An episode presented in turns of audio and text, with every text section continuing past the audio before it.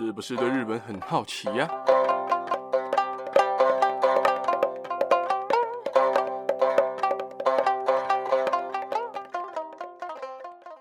？Hello，大家好，我是刚考完证照的八格阿洛。相信大家对去年的《鬼灭之刃》大哥没有输的无限列车篇，应该是还是记忆犹新呐。而这部无限列车篇呢，在日本啊，在台湾都创下了很好的票房，而且还打破了《神隐少女》的记录。而在二零二一年，也就是今年的二月十四号的时候啊，就播出了这个《鬼灭之刃》的动画开播两周年的特别节目《鬼灭记 Online》里面，公布了将会制作第二季的动画。而在七月十三号的时候啊，也释出了全新的宣传海报、预告片，以及预计播出的电视台为富士电视台。而在九月二十五号的时候啊，富士电视台播完了《无限列车篇》的电影版之后，也宣布了第二季。将在二零二一年的十二月五号开始，每周日晚间的十一点十五分播出。而这个是日本的时间呐、第二季的动画命名为油锅篇，又称为吉原花街篇。第一集的长度会是一个小时，而主题曲会将由日本的女歌手 Aimer 演唱。剧情预计会接续无限列车篇之后的故事，重点将放在音柱、雨随天元、还有炭治郎、善逸还有 Inosuke 潜入吉原花街的过程。而进度大约为漫画的第六十七话到第九十七话，同时在十月十号起将播出一段以炎柱炼狱杏寿郎为主角的新动画，相信大家对大哥还是记忆犹新，而且是非常非常喜欢大哥炼狱的。我自己本身呢也是大哥的信徒，毕竟大哥真的太帅了。而今天的重点呢不是无限列车篇的炼狱大哥，今天的主角呢是音柱宇髄天元，还有我们的上弦之六堕姬。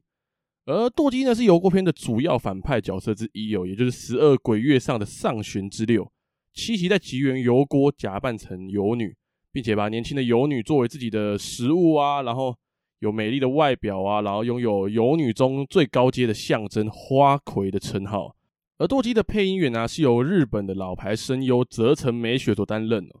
而泽城美雪有配过什么样的角色呢？像猎人的库拉皮卡，以及其他的游戏知名角色。再来还有另外一个上弦之六继夫太郎，而继夫太郎他是真正的上弦六，他跟堕姬是一体的。他的主要输出是他的武器镰刀，而且他的镰刀带有剧毒。他的真实身份是堕姬的哥哥，和炭治郎一样，他就是个妹控。而我们的另外一名重点人物音柱，也就是雨随天元，他是音之呼吸的使用者。他也是大部分女性观众非常非常喜欢的一个角色，因为他长得很帅，而且外表很华丽啊，而且他蛮聪明的。他会依照战况，然后准确的分析出他该怎么做，并且去付诸行动的一个角色。和其他的柱相比啊，他可能不是最强的那个，但他却是最可靠的那个领导者。而且重点是他有三个老婆，这个不管是男观众或者是女观众，其实都非常羡慕的一点哦。而他的配音员呢，是日本的老牌配音员小西克幸先生，他的作品有少年阴阳师的红莲啊，然后东京喰种的亚门刚太郎啊，还有十几之灵的斋藤宗敏啊，还有炎炎消防队的武能登等等的这些著名角色。而既然都说到了第二季的油锅篇即将开播了，我也想跟大家讲讲这个油锅篇，其中我认为的必须要注意的重点，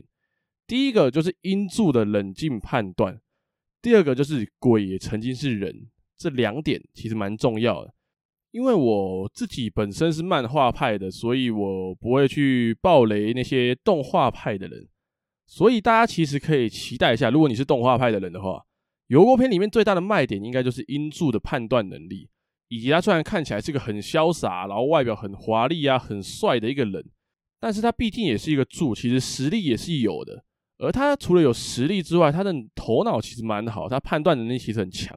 而呼应第一季的炭治郎的励志篇啊，油锅篇也有描述到鬼曾经也都是人，也都是有家人朋友的一般人。或许他们现在杀人无数啊，但曾经也都是有悲惨的过去。而我自己认为啦，毕竟这个油锅篇的主角是音柱，所以应该这一次的女性观众会跟男性观众差不多多。而再想跟大家分享的是主题曲的部分，大家应该也记得《无限列车篇》的时候，红莲华、炎啊这两首其实都是 Lisa 所演唱的。而这次的油锅篇的主题曲不是 Lisa，而是 Amy。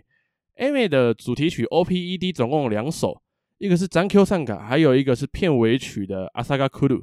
这两首其实，在 YouTube 上面都有比较短的版本，大家可以去听听看，其实蛮好听的，而且我觉得蛮帅的。就是你在听完的时候，你其实会很期待它的 OP 跟 ED 的动画会做得多帅，所以大家可以期待一下这次的 OP 跟 ED 会做得如何。而如果不知道 OP 跟 ED 是什么的人的话，OP 其实就是片头曲，然后 ED 就是片尾曲。而跟大家介绍完了，就是这次第二季的油锅篇即将要开播之后呢，我想跟大家来讲讲关于《鬼灭之刃》的一点小知识，就是他们的名字到底怎么念。中文啊，不是日文哦，是中文。其实他们有很多的名字啊，大家都是没有看过那些字的，所以大家其实会常常会念错他们的名字。如果用中文念的话，其实常常会念错。譬如说，如果我看《鬼灭之刃》动画的人啊，其实都会看到有一段是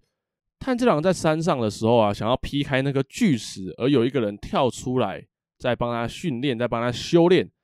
而那个角色的名字常常被观众念错。尤其是台湾的观众，毕竟日本观众就是讲日文嘛，所以其实没有关系。而在台湾啊，这个讲中文的地区呢，其实常常会有人念错他的名字。这个人叫做枪兔，枪这个字呢是一个金再一个青，而很多人会念错，会念成青兔或者是金兔，因为很像青鱼的青嘛，然后又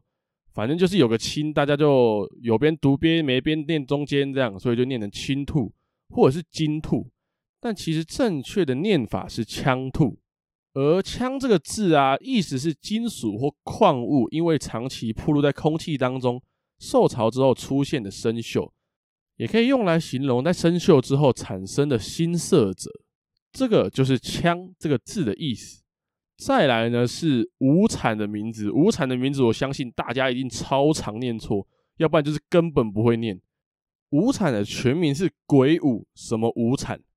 这个中间这个字呢，常常会被念错，会念成很多的人会念成果汁的汁，然后念成鬼五之无产，但其实汁是不对的哦。这个字呢念十，叫做鬼五十无产。这个十指的是十字路口，只要记得这个意思啊，就等于记得念法了。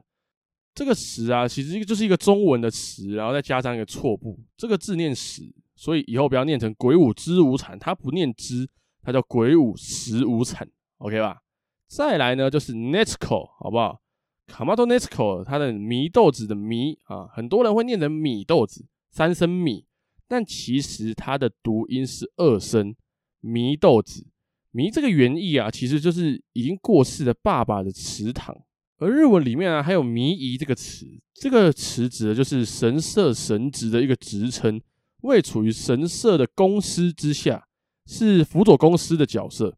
这个角色呢，是负责祈神啊，然后祭祀啊等等的工作。因为祢豆子他们的爸爸早逝，所以作为长子跟长女的炭治郎跟 Nezuko 一直协助母亲维持家计啊。像炭治郎大家也知道嘛，他就是一直卖炭，然后来维持家计，然后照顾弟弟跟妹妹，可以说是家族的守护者。然后他在跟鬼战斗的时候啊。主要的战力虽然为人的炭治郎，但 Nezuko 作为辅佐的人，其实也常常有优异的助攻表现。譬如说，他们两兄妹在跟手球鬼打的时候，因为对方有两个人，所以炭治郎那个时候的实力其实是没有办法做到一打二的。而 Nezuko 就去对付那个手球鬼朱砂丸，让炭治郎可以跟另外一个一打一。甚至有很多的时候啊，炭治郎只要遇到困境的时候，Nezuko 总会非常刚好的。跳出来，譬如说冲过去踢一脚啊，或者是用暴血术啊之类的这些行动来帮助炭治郎哦。所以其实他的名字啊，祢豆子的祢，在他身上其实也是也有呼应了他名字的意义。再来最后一个，我相信大家一定，我猜九成五的人应该都不会念这个字，就是炭治郎跟祢豆子他们的姓。笔画超多啊，然后长得很像龟啊，然后真的不知道这个字到底怎么念，只知道用日文念要念成卡玛多，可是这个卡玛多长得很像龟，然后笔画又这么多，然后从来没看过这个字到底怎么念。这个字呢念灶，跟厨房的那个灶的那个音读音其实是一样的。不知道大家有没有发现一件事情，就是炭治郎学的是水之呼吸，可是他们家代代相传的却是火之神神乐火之呼吸。因为其实这个火之呼吸关系到的就是他的姓，就是这个灶这个字。因为民间传说里面啊，掌管厨房的神叫做灶神，日语就是写作灶君，而灶君的这个灶字呢，就是灶门炭治郎的灶，就是那个超级难写、笔画超多的那个灶。虽然《鬼灭之刃》的剧情内容啊，跟灶神是没有直接的相关性。但是也透露出了为什么炭治郎可以运用火之呼吸的这个关键因素，所以我认为《鬼灭之刃》的故事啊，其实是设定是非常的细腻，而且是非常的细心的。而从这些名字的取法，你就能发现这个作品并不是随便凭空想象出来，然后随便写写、随便画一画，或者是随便设定的一个简单的漫画而已。他是有很认真的在人物的描绘、人物的设定上面是有下非常大的功夫的。而说到作者，我相信大家很常都是叫他鳄鱼老师啊，但是他的名字你们有念对过吗？他的名字其实蛮难念的哦，很多人都会念错哦，都会念成无卡忽视情。但是他名字中的第二个字不是念卡哦，不要在有边读边无边读中间哦，那个字不念卡，那个字念卡，所以你要念成无卡忽视情。好啦，我相信大家还是习惯叫他鳄鱼老师，那就还是叫他鳄鱼老师吧。那今天《鬼灭之刃》第二季开播的资讯跟讯息，就大概跟大家分享到这边啦。那如果你喜欢《鬼灭》的话，就好好的期待一下《鬼灭之刃》第二季油锅篇的内容了吧。那最后一样，如果你或你的家人朋友们有在关注日本的新闻时事的话，听完这一集不妨订阅关注。分享给你的家人朋友们，才会在之后每个礼拜天上传日本的新闻时事的时候，可以在第一时间就收到通知。在之后也会有更多的日本新闻时事分享给大家。那今天就先讲到这边喽，大家拜拜。